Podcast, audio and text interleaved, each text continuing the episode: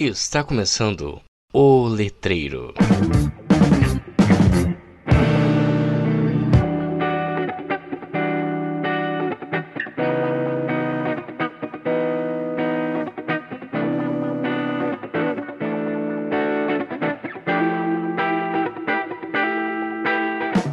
Olá, letreiros, letrados e letrandos, tudo bem com vocês? Estamos aqui em mais um episódio do nosso podcast, o podcast mais letrado do Brasil. E hoje contamos com a ilustríssima presença da nossa querida colega Laura Barzantero. Laura, tudo bem com você? Olá, Heitor, tudo bem e você? Tudo sim. E a gente vai conversar com ela um pouco sobre ficção histórica, mais especificamente sobre o romance que veio do jogo Assassin's Creed, né, o livro Irmandade. Através Isso a gente analisar a ficção histórica a partir desse ponto. Mas antes, vamos aos nossos recadinhos. Recados do Mural. Pessoal, então o primeiro recado que eu tenho para vocês aqui é sobre contribuir com o nosso podcast através do aplicativo PicPay. Por meio do PicPay você consegue fazer a nossa assinatura mensal, uma das três opções, obviamente. Temos opções de 5, 10 ou 15 reais. Cada opção, cada plano dá direito a um tipo de benefício diferente. Contribuindo com a gente por meio do PicPay, você ajuda a manter o podcast mais letrado do Brasil no ar e também nos ajuda aí futuramente a aumentarmos a nossa frequência de episódios. Então baixe o aplicativo PicPay e contribua conosco. Detalhes na descrição do episódio. Meus queridos, recebemos então um e-mail de feedback do nosso episódio anterior, do episódio 7, o qual falamos sobre pragmática, português brasileiro, português europeu. O episódio anterior com o João, tá? Então eu vou ler o e-mail para vocês, né? Olá todo mundo, aqui é a professora Marina, que o Victor sempre cita nos episódios mais legais. É, realmente, a gente sempre tá falando sobre você. Eu tava ouvindo o programa com o João Victor e eles levantaram a dúvida sobre a expressão decor. E eu quis vir aqui dar uma palestrinha para explicar que, de fato, eles tinham razão. Olha só, sempre muito bom ter razão. A expressão decor é originalmente do latim, Inclusive, a gente pode até interpretar que ela é usada em latim, como a expressão ipsis litteris, por exemplo. Grosso modo, também é destas, que estão em latim. Decor significa literalmente a partir do coração, igual em inglês by heart. E era isso. Continuem com o bom trabalho, o podcast de vocês é genial. Um abraço. Professora Marina, muito obrigado pelo seu e-mail. É um prazer para a gente ter o seu e-mail como o e-mail que inaugura a nossa sessão de feedbacks do nosso podcast. E é legal saber que eu não estava totalmente errado aí na minha hipótese que eu tinha levantado com o João no episódio anterior. Se você também quer ter o teu e-mail lido aqui no programa, mande suas críticas, sugestões ou discussões para o e-mail letreiro.contato@gmail.com. E fiquem agora com o nosso episódio de hoje. Então, Laura, a minha primeira pergunta, a pergunta que eu sempre faço para todo mundo aqui é: como surgiu o teu interesse é, para fazer essa pesquisa? Bom, então, Victor, ah, só queria dizer, agradecer, na verdade, pelo convite. Me sinto muito lisonjeada por estar aqui fazendo parte e discutindo um tema que eu adoro. Fiquei muito tempo na faculdade estudando sobre isso. né? Então, estou super feliz em estar aqui participando. E, além disso, só queria parabenizar pelo seu projeto, que é sensacional esse podcast aí, falando sobre o nosso curso e um pouquinho dessa caminhada aí dos acadêmicos de letras e os docentes, né? E eu vi que você entrevistou os professores também. Então, o meu, meu interesse pela pesquisa, ele começou, na verdade, desde o ensino fundamental, que era desde a época que eu comecei a, a ler os romances do Assassin's Creed. E eu sempre tive interesse em debater sobre história e eu gostava de discutir sobre discursos históricos, né? Sobre pontos de vista que a gente tem em um determinado texto, é, principalmente um texto histórico, né? Quando a gente fala sobre história com H maiúsculo. Eu sempre tive esse interesse, sempre gostei muito, é realmente um gosto particular. E quando eu entrei na faculdade, eu fiquei muito feliz que eu encontrei um caminho para discutir sobre isso. Foi quando eu conheci a ficção histórica, romance histórico, e eu consegui juntar então o meu gosto pessoal, histórico e científico é, da faculdade, né, da universidade, eu consegui juntar essas duas coisas, o conhecimento científico mesmo, são essas teorias sobre ficção histórica e discurso histórico, com o meu gosto pessoal, que é estudar o romance Assassin's Creed, né, a série de romance. E é muito legal esse movimento que a gente pode fazer, né, que a, a faculdade de letras, o curso de letras se possibilita. Muitas pessoas que eu já entrevistei aqui falaram que tiveram interesse por esse tema de algo pessoal realmente que elas gostavam, que elas tinham interesse já anteriormente a. Uhum. Muito bem. Então, o primeiro tópico que você trata no seu trabalho é a diferença, ou no caso, são as diferenças, né, entre os uhum. jogos e os romances que vieram desses jogos. Será que você pode comentar com a gente um pouco dessas diferenças que você percebeu? Uhum. Então, no meu trabalho, eu estudo especificamente o gênero romance, né? Que é onde eu preferi estudar, que eu tinha mais é, suporte teórico para fazer toda a pesquisa, né? E trabalhar em cima disso. E eu escolhi especificamente um livro, que é o Irmandade, que é o segundo livro da série do, dos romances, né? Então foi a partir desse livro, dessa, do livro e desse livro que eu fiz toda a minha pesquisa. Mas claro que eu tive que fazer uma, uma pesquisa rápida é, sobre essa diferença. Quando, um, quando começou a série Assassin's Creed, foi produzido em forma de games. E quando você tem um romance, a gente tem muitas diferenças entre esses dois gêneros, né? E claro que é decorrência mesmo do, do gênero. Então a gente tem algumas coisas que são bem parecidas, entre o game e o romance, mas a gente tem coisas bem diferentes, coisas que se perdem nessa transposição entre os gêneros, né? Que é normal mesmo. É, essa pesquisa eu fiz é, basicamente, não, não me aprofundei muito nisso, até porque eu não sou muito dessa área de game e a pessoa que me orientou também não, não mandava muito bem nessa área. Então foi alguma coisa bem simples, assim, então não é nada muito aprofundado. Então, se alguém quiser aí me ajudar a discutir um pouco mais sobre games, também fique super à vontade.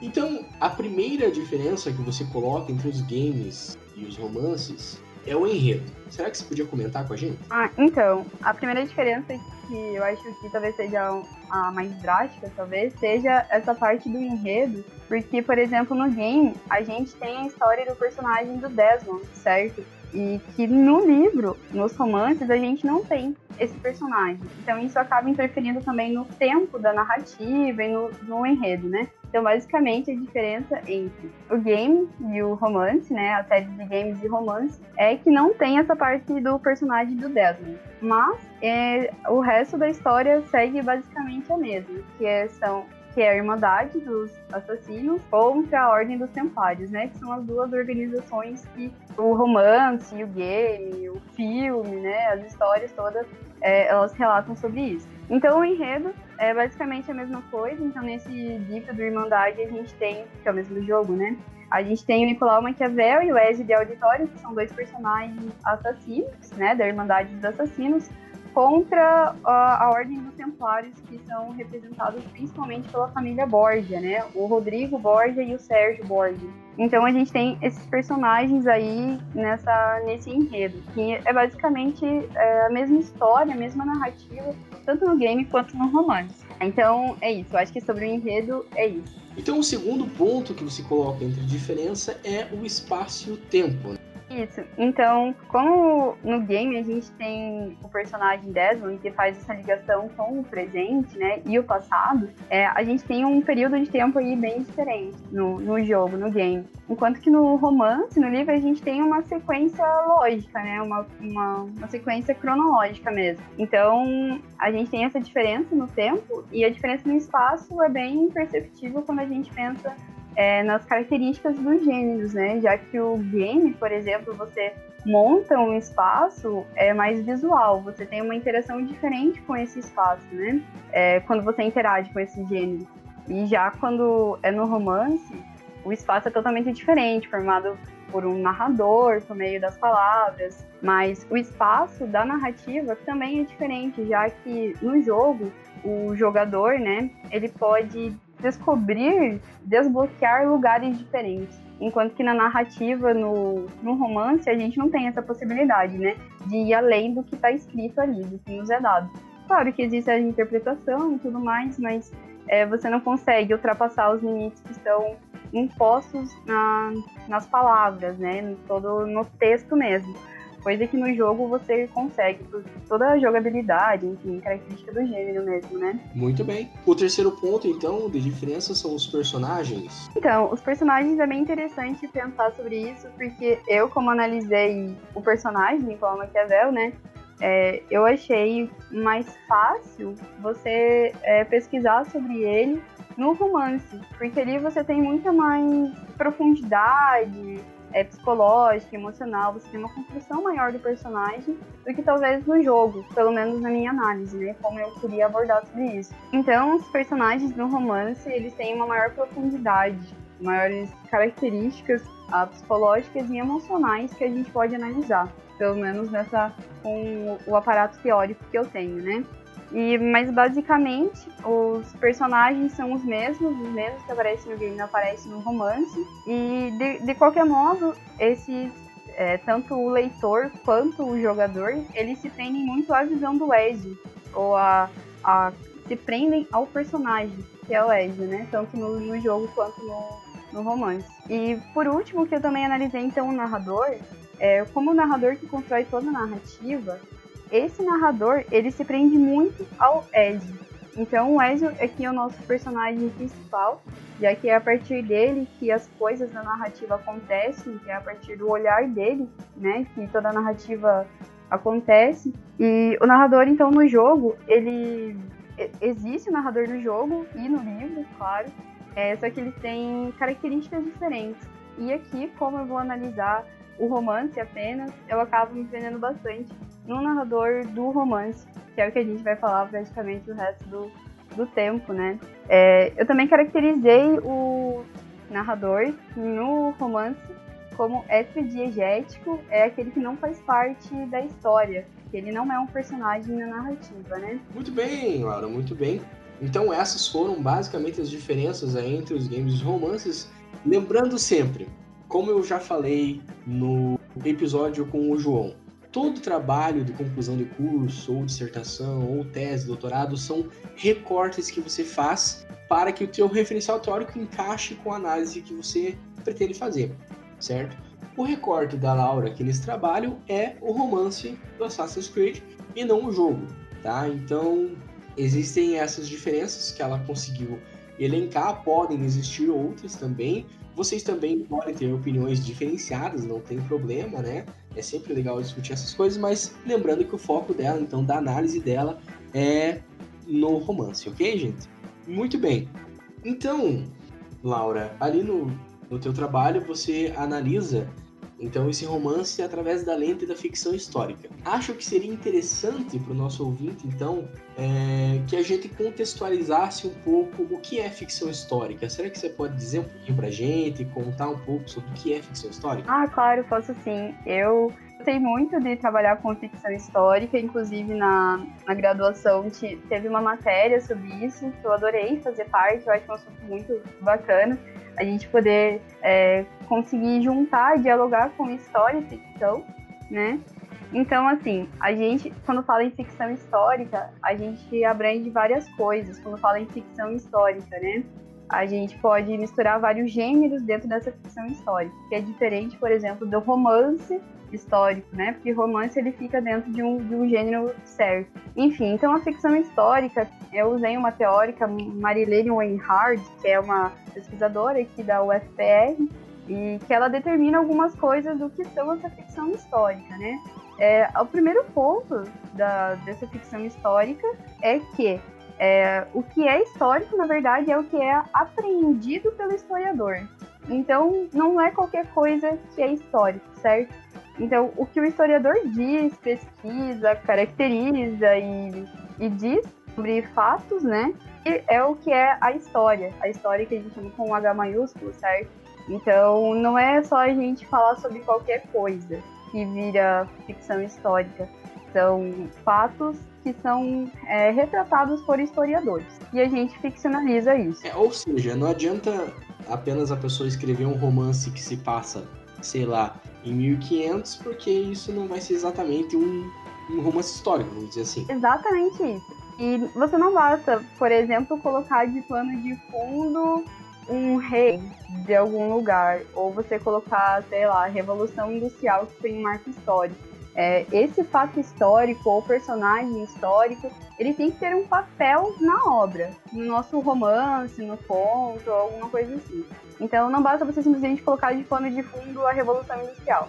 Essa Revolução Industrial tem que ser importante para alguma coisa na obra ou os personagens têm que construir alguma coisa em cima desse período histórico ou desse fato histórico, certo?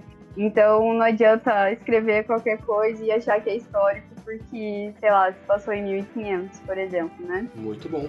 Então, aqui no teu referencial teórico, você usa bastos, né, com algumas características né, do, do romance histórico. Aqui mais voltado ao romance histórico. Uhum. Lembrando sempre, gente, eu deixarei é, o link para o trabalho na descrição do episódio, tá?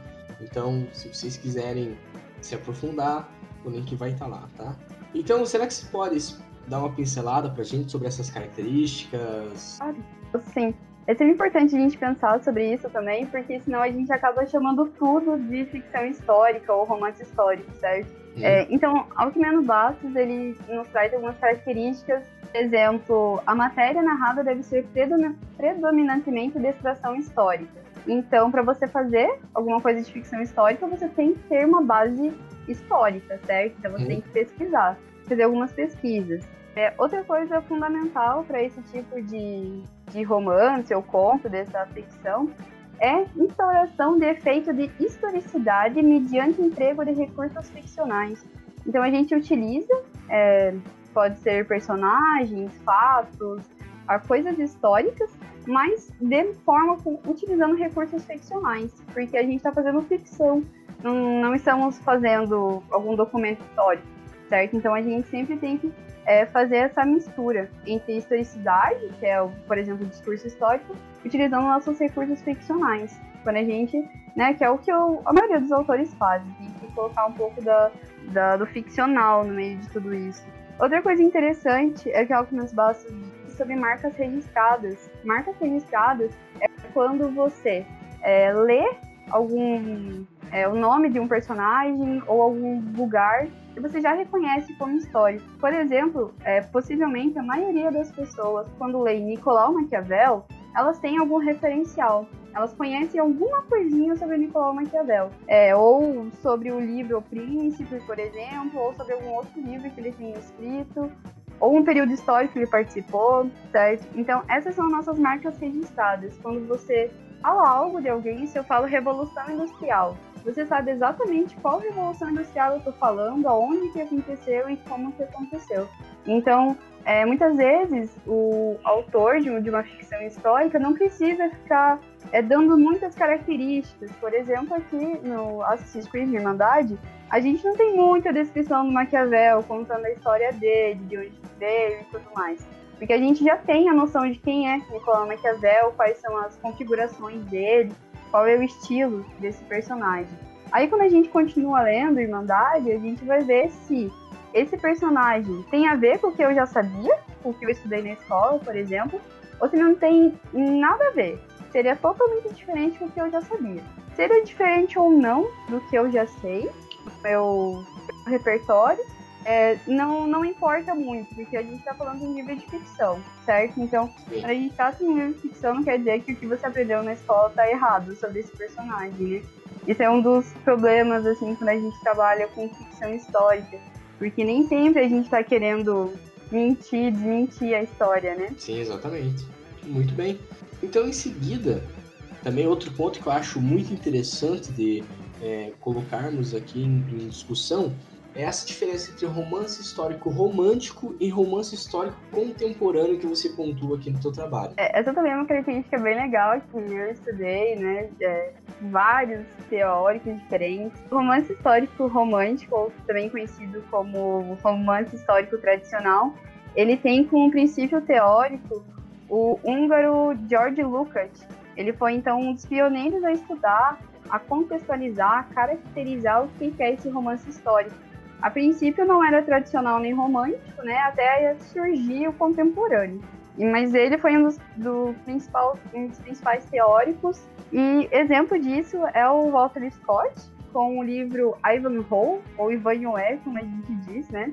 É, esses são bem clássicos, assim, super caracterizados como romance histórico romântico. Então, esse tipo de literatura, ele trabalha com verdades mais absolutas. Eu vou diferenciar bem com o contemporâneo, porque no contemporâneo a gente tem novas versões da história, história com o H maiúsculo, certo? Então, o próprio campo da história, ele vem mudando, se diversificando. E com isso, o romance histórico, o romance histórico também.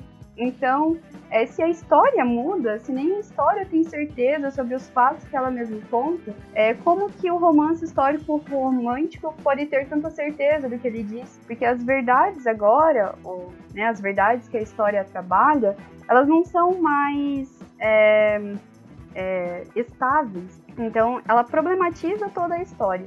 Então, esse romance histórico contemporâneo, ele vem problematizar toda essa história porque a gente tem pontos de vista. Então, assim, é, um historiador ele tem um ponto de vista que vai escrever sobre deter, determinado fato. Outros historiadores têm outros pontos de vista. Então, fica um pouco é, relativo. A gente tem um pouco dessa análise do discurso, né? Algumas coisas, análise linguística e toda essa, essa história para analisar. Então, uhum. o, o romântico a gente tem mais as verdades absolutas, porque a história também trabalhava com verdades absolutas. O contemporâneo, agora, a gente tem uma história mais diversificada, com múltiplas perspectivas, é, problematizando todo esse conhecimento. Então, o romance histórico vai nessa também, o romance histórico contemporâneo, né? Então, ele tem novas visões sobre o que é essa história. Então, isso acaba também facilitando um pouco mais para os autores, porque quando você tem brechas no discurso histórico, na história, você consegue escrever um texto, um romance histórico, por exemplo, de ficção histórica, que dá bastante verossimilhança na sua narrativa, certo? Então você não foge muito da historicidade. Nem historicidade consegue, nem história consegue dar uma característica certa das coisas, certo? Então, por isso, a, o autor consegue, às vezes, criar, muitas vezes, né, maior verossimilhança interna nas narrativas, nas, nas contemporâneas, né? Fez sentido? Sim, exatamente. Muito Fez com certeza. Muito bem. Então, em seguida, Laura, a gente parte propriamente para a análise do romance. Para fazer essa análise, você escolheu o personagem de Maquiavel, né? Que é o personagem histórico que faz parte desse romance, certo? Assim como no jogo, quem jogou vai lembrar que existe lá o Maquiavel, né? E que ele também é da Irmandade dos Assassinos, uhum. tudo mais. Você escolhe alguns pontos. Nós vamos então, para quem está nos ouvindo, nós vamos seguir a partir desses pontos, tá? Que ela elencou aqui para serem analisados, tá? O primeiro ponto que você analisa é o narrador. E já aí no começo você coloca essa diferença entre o narrador romântico e o narrador contemporâneo. Isso aí. Então, eu já começo trabalhando com o narrador, porque na verdade quem constrói o personagem na narrativa é o narrador. Então, eu tenho que analisar que tipo é esse narrador e que tipo ele construiu esse personagem, que é o Nicolau Maquiavel, né? Que é um personagem histórico, como a gente bem sabe. Então, algumas diferenças entre os narradores, né? É do romance histórico romântico e contemporâneo. Como eu tinha havia dito, o do romance histórico romântico, do tradicional, ele trata muito o conteúdo histórico como uma verdade absoluta. Então, no narrador do romance histórico romântico, a gente tem um tipo de narrador histórico que trata a matéria, a matéria narrada com uma grande distância. Então, ele tem uma noção do todo, certo? Esse narrador é como se ele tivesse uma certeza absoluta de toda a matéria que ele vai narrar no, no livro, né? E bem uhum. diferente do nosso narrador contemporâneo, porque ele é muito mais próximo do leitor. O narrador do romance histórico contemporâneo, ele trata a matéria é, com mais proximidade do leitor. Então, muitas vezes, esse narrador está próximo do leitor e está próximo também aos fatos narrados, aos fatos narrados, certo? Então, a gente deixa o leitor e o narrador mais próximos desse romance histórico contemporâneo. Eles estão mais próximos, narrador e leitor. O que é diferente do romântico, porque o romântico ele é o narrador sempre sabe mais, então ele sempre está distante desse desse leitor. E além disso, então, quando a gente vai lendo Irmandade, a gente vai percebendo que o narrador não tem tanto essa característica de historiador, que tem noção de toda a matéria narrada, né? De toda a história, de todo o enredo. É, então, o narrador, por exemplo, de Irmandade, a gente pode perceber muito mais como do é, parecido com o do romance histórico contemporâneo, que eles estão mais em pé de igualdade, o narrador e o leitor. É, então a gente pensa nisso como um antropólogo, ao que menos Bastos é, caracteriza o narrador. Do romance histórico romântico como historiador, aquele que tem a verdade absoluta, e o narrador do romance histórico contemporâneo como um antropólogo, que está mais perto da matéria narrada, né, da matéria histórica, digamos assim que no caso do livro é a matéria narrada. Muito bem. Em seguida, então você comenta um pouco sobre as onisciências do narrador no, no romance, né? Ah, sim. Então, essa parte também é bem legal de, de pesquisar, porque eu usei as tipologias do autor Nor Norman Friedman. E ele, se eu não me engano, é, tem oito é, classificações de narrador. E a que se encaixa aqui nesse romance, no Irmandade, é da onisciência seletiva. Então a gente percebe que o narrador é dessa onisciência seletiva. O que, que isso quer dizer? Que o nosso narrador ele é onisciente, mas é a partir de um personagem só. Então a gente tem o personagem principal, que é o Ezio, e o narrador foca toda a sua atenção, sua onisciência ao Ezio. Então ele utiliza a onisciência, geralmente ele utiliza essa onisciência em discurso livre, para construir toda essa, essa narrativa. Então, uh, é, tudo que nós sabemos da narrativa são limitadas aos sentimentos, pensamentos, percepções do personagem central, que no caso é o Ezio. E quando a gente vê isso, então, é, a gente pensa que o Nicolau Maquiavel é construído a partir de um narrador que é centrado no Ezio. Então, a partir do Ezio, a gente tem as noções de quem é esse Nicolau Maquiavel. Então, por exemplo, é, em vários trechos do, do, do, romance, a gente vê o narrador fazendo algumas constatações, algumas afirmações sobre Maquiavel. Algumas afirmações ou também algumas dúvidas, né, instigando alguns tipos de dúvidas. E tudo isso é a partir do Ezio. Então o Ezio, por exemplo, não sabe a quem o Nicolau Maquiavel é leal. Então o, o, narrador também não sabe. Então o narrador passa pra gente essa dúvida que é do Ezio, através também desse discurso direto livre. Então, por exemplo, a gente cria dúvidas sobre o Maquiavel porque o Ezio tem dúvidas. E também mais uma coisa é que essa onisciência seletiva do narrador, ela acaba deixando algumas lacunas durante a narrativa, né? Porque se o Ezio não sabe tudo do Maquiavel, o narrador também não sabe, consequentemente a gente, leitor, também não sabe de muitas coisas. E essas essas lacunas vão sendo preenchidas quando o próprio Maquiavel fala durante a narrativa, né? Então, quando o Maquiavel vai se expressando, a gente consegue ter algumas. É, consegue ver a construção desse Nicolau Maquiavel, de que jeito é esse personagem, né? Muito bem. Então, após analisar, você fazer essa bela análise sobre o narrador da história, né? Obrigada. Você trata da intertextualidade né, que existe entre as obras. Né? Uhum. Seria entre a obra O Príncipe do, do Maquiavel e o romance. Antes disso, você coloca um pouco sobre hipertexto e hipotexto.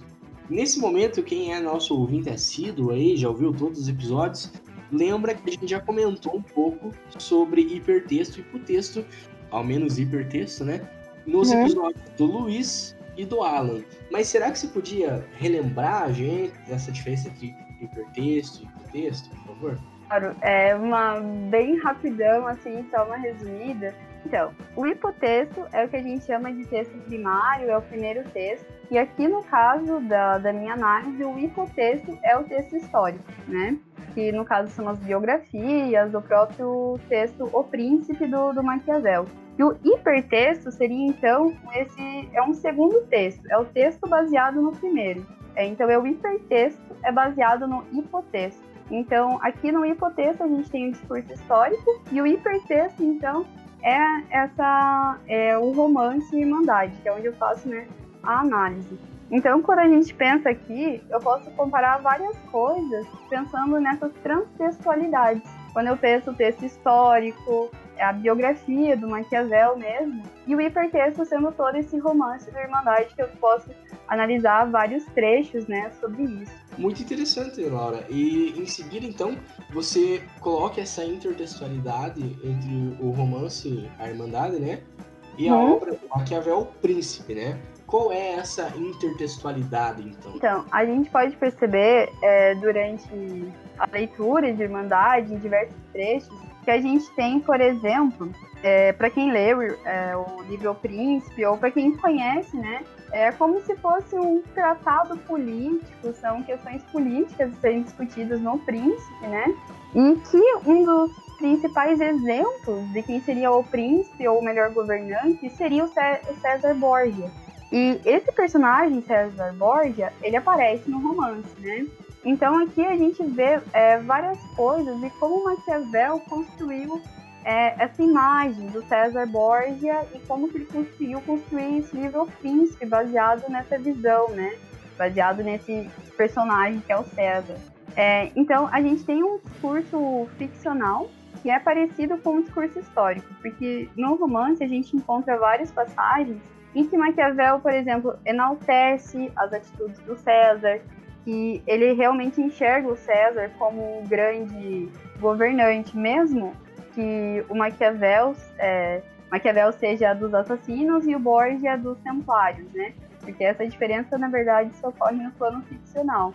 Porque no plano histórico, na verdade, Maquiavel e o Borgia eram amigos. Né? Então, a gente tem essa diferença aqui apenas no plano ficcional é, essa diferença de amizade, mas o reconhecimento, o Maquiavel reconhecer, admirar o César Borgia, na verdade acontece do, do mesmo jeito, nos dois, nos dois textos, nos dois discursos, o ficcional e o histórico, né? Além disso, a gente percebe também é, uma reflexão durante o, o texto, o romance, que é sobre a palavra virtude, que é assim uma das palavras-chave para você entender o príncipe, que é o, o livro do Maquiavel. Então aqui a gente tem a palavra que quando você lê, mesmo a palavra, com certeza já remete muitas reflexões acerca do livro O Príncipe. E que de fato acontece aqui no romance do, do Irmandade. Então a gente tem essa intertextualidade, essa, essa criação aqui, essa reflexão no plano ficcional que remete ao, ao Príncipe. E o Príncipe também não deixa de ser um, um plano ficcional, né? Um, texto ficcional, mas também histórico, já que a gente está falando do Maquiavel tanto aqui como personagem quanto é, autor, né? Porque escreveu livros e tal. Então ele também é autor. Muito legal. É, em seguida, você cita algo que eu acho também muito interessante, né? Que é essa interdiscursividade entre o Maquiavel histórico e ficcional. Uhum. É, então, essa parte da interdiscursividade eu acho que foi a parte mais divertida assim, que eu fiz no meu trabalho, porque é, cada vez que eu lia o romance e lia o texto, a arte da guerra, que é onde eu fiz essa comparação interdiscursiva, eu tava adorando fazer, eu achava vários exemplos, foi uma parte bem, bem divertida assim, de fazer. Eu fiquei bem feliz de ter escrito isso, sabe? Bem orgulhosa. E, então, essa interdiscursividade, na verdade, é, intertextualidade é quando a gente tem relação entre textos. Interdiscursividade é quando a gente tem relações entre discursos. Então, não são exatamente as mesmas palavras, mas elas têm as mesmas ideias. E o Nicolau Maquiavel escreveu um livro chamado A Arte da Guerra, em 1521. E lá nesse, nesse livro, então, ele tem, faz vários é, tratados militares, estratégias de guerra mesmo, né? E aqui em Irmandade, ele é um personagem que está vivendo no meio de uma guerra, que é entre a Irmandade dos Assassinos e os Templários. Então aqui é bem interessante a gente perceber, porque aqui nesse momento, quando a gente analisa essa interdiscursividade, a gente tem no romance um Maquiavel, no romance é, Irmandade, né? A gente tem um Maquiavel que dá vida ao que o Maquiavel histórico escreveu em A Arte da Guerra. Então a gente tem o Nicolau ficcional, que está no meio de uma guerra, que é, cria estratégias militares, e está sempre participando dessa guerra, né? De algum, de algum tipo de problema, digamos assim. De algum problema militar. E a gente tem um personagem é, Maquiavel histórico que escreve sobre essa questão da guerra. Então, é, a gente tem esses dois personagens, o Maquiavel histórico e o Maquiavel ficcional, que eles se encontram. Então, o Maquiavel histórico que escreveu alguma coisa, a gente tem o, Nicolau Maquiavel ficcional que vive o que foi escrito. Então, o nosso autor de Irmandade, ele tira o personagem das próprias teorias e estratégias militares, né?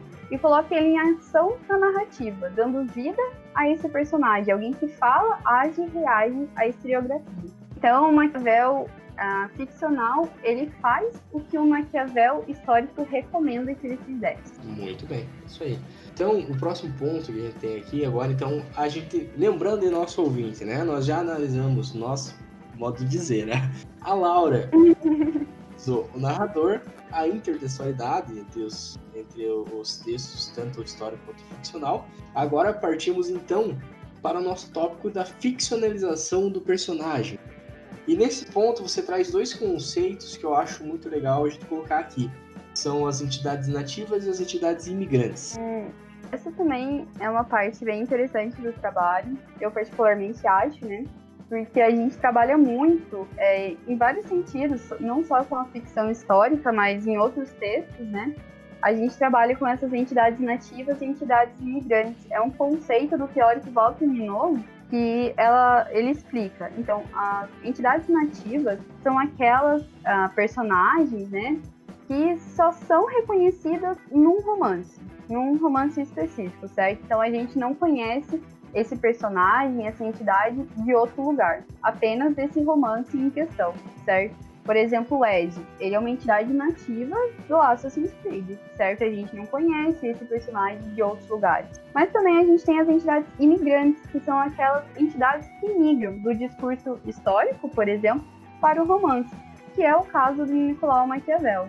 Então a gente já conhece Nicolau Maquiavel, essa personagem, esse personagem imigrante, de algum lugar, certo? Ou você ouviu na escola, ou em algum desenho, em algum lugar, provavelmente você já ouviu falar desse Nicolau Maquiavel. E ele, então, está aqui presente no romance. Então, ele é uma entidade imigrante que migra do discurso, por exemplo, histórico, para o discurso ficcional. É, e ele é aceito, então, dos dois modos, tanto um personagem de ficção quanto um personagem da história. A gente consegue pensar esse Nicolau Maquiavel dos dois modos, certo? É, outra coisa também que é bem interessante da gente pensar é que o teórico Alckmin Bastos diz uma coisa muito interessante. Quando essa entidade imigrante vem para o discurso ficcional, ela pode vir de diferentes jeitos, porque o autor que está escrevendo, por exemplo, um romance, ele pode se apropriar de diferentes fontes históricas. Então, o personagem que a gente tem no romance, nessa, nesse discurso ficcional, ele pode ser reconhecível ao leitor, de modo que, se, uh, que esse reconhecimento, quando a gente reconhece né, esse personagem,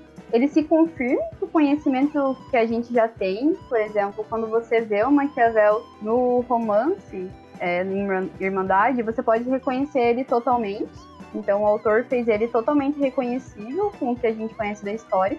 Ou ele pode ser diferente, pode ser diferente é, de, de, várias maneiras, pode ser muito ou pouco diferente. Então aqui a gente sabe que o Nicolau Maquiavel é um pouco diferente, porque, por exemplo, Maquiavel aqui é inimigo do Borgia, o que a gente sabe que no discurso histórico, né, eles são na verdade amigos. Então essa é uma das, das diferenças que a gente encontra. Então, nesse personagem imigrante, que no caso é o Maquiavel, né? Muito interessante, então, Laura. Achei, assim, sensacional, né? Uh, o teu trabalho. O teu trabalho é, mexe, de certa forma, muito comigo, porque eu sou um assíduo gamer, né? Então, eu...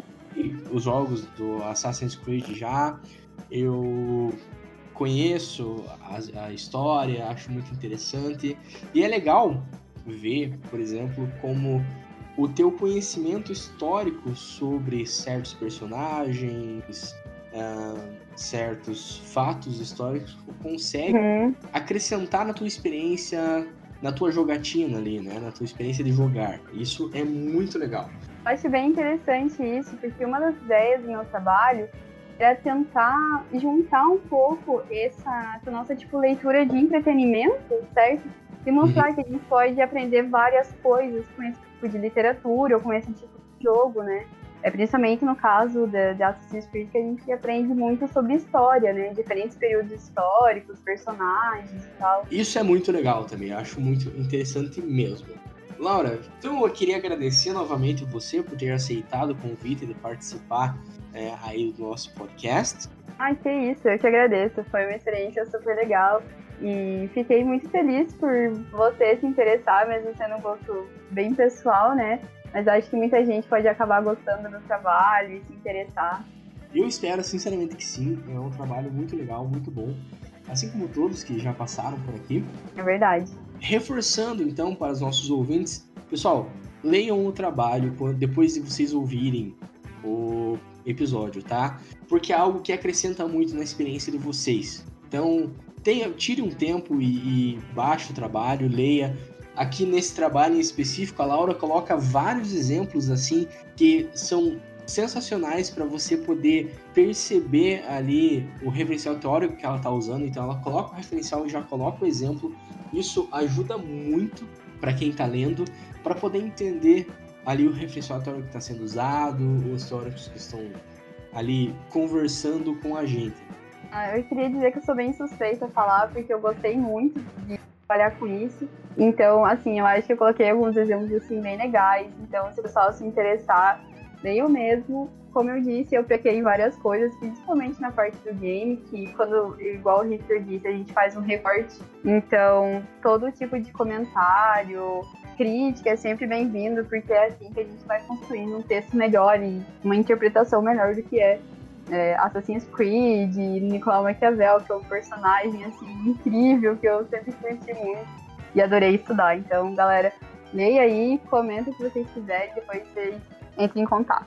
Exatamente. E como é de praxe também, Laura, queria assim que você deixasse algum recado para quem está aí no período de escrever o TCC ou quem está escolhendo aí uma, uma área para estudar, para pesquisar? Eu recomendo vocês a trabalharem com bastante vontade no TCC de vocês, porque é uma coisa bem complicada mesmo, a gente demora muito, escreve, reescreve, relê, é, monta uns 30 arquivos diferentes com TCC para arquivo 1, 2, 3, e é isso, mas o resultado é maravilhoso depois que vocês veem o, o trabalho de vocês, vocês vão ver que é, é satisfação pura. E quem ainda não escolheu uma área, pensa no que você gosta, porque o TCC dá trabalho. Então, por favor, faça alguma coisa que vocês gostem, porque senão é, fica bem complicado de você manter um ritmo e um prazer de fazer. Porque é muito prazeroso você estudar alguma coisa, principalmente alguma coisa que você gosta e que você acha que pode mudar a vida de alguém ou mudar alguma escolha de alguém. Então, não desistam do TCC de vocês, não desistam do curso de letras, que é o melhor curso do mundo. Os professores são maravilhosos, sou suspeita a falar também. Amo demais o pessoal. E é isso, não desistam, façam o que vocês gostem, nem que todo mundo fique tirando sarro, igual tiraram sarro de mim, porque eu estava trabalhando com literatura de massa. Fiquei feliz com o meu resultado e tamo aí. Isso mesmo, gente. Eu acho que quando você gosta já é difícil, né? Então se você não gostar, é. Já era. Né? Hum. E essa discussão que você acabou de falar agora entre literatura de massa e tudo mais, e os clássicos da literatura, uhum. eu acho que é algo que seria bem interessante a gente discutir aqui. Então, se alguém se interessar em trazer essa discussão aqui pra gente, entre literatura de massa e literatura, os clássicos da literatura, entre em contato pelo e-mail letreiro.contato.gmail.com. Queria lembrar vocês que o trabalho da Laura, então, estará na descrição desse episódio o link para acessar o trabalho, bem como os outros trabalhos já apresentados aqui no nosso podcast. Uh, o e-mail da Laura também estará na descrição. Entre em contato com ela se vocês tiverem alguma dúvida, se vocês quiserem acrescentar alguma coisa. É sempre bom lembrar que um trabalho de conclusão de curso ele nunca está completo, ele nunca está. Uhum. Nós sempre teremos coisas a mais para discutir e para acrescentar no nosso trabalho. Né? Se você lê ele depois de um ano, você vai acrescentar coisas, depois de dois anos mais coisas e assim por diante, tá? Agradecendo mais uma vez a Laura por ter participado. Muito obrigado a vocês por terem ouvido o nosso podcast até aqui. Ah, tchau, gente. Obrigada por todo mundo que está aqui estando e participando nesse meu momento super especial. E Victor, muito obrigada e parabéns pelo seu trabalho aí você e toda a sua equipe que está acompanhando a gente, fazendo seu trabalho. Valeu mesmo. É isso, eu que agradeço. Até mais, pessoal.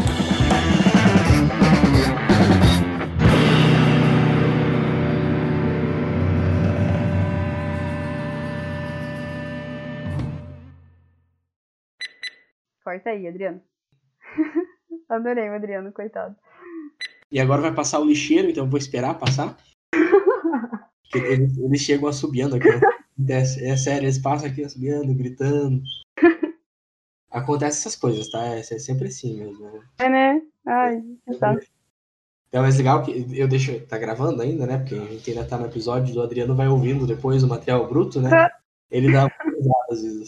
É verdade. Quer dizer, às vezes não. Uma produção biesec.net.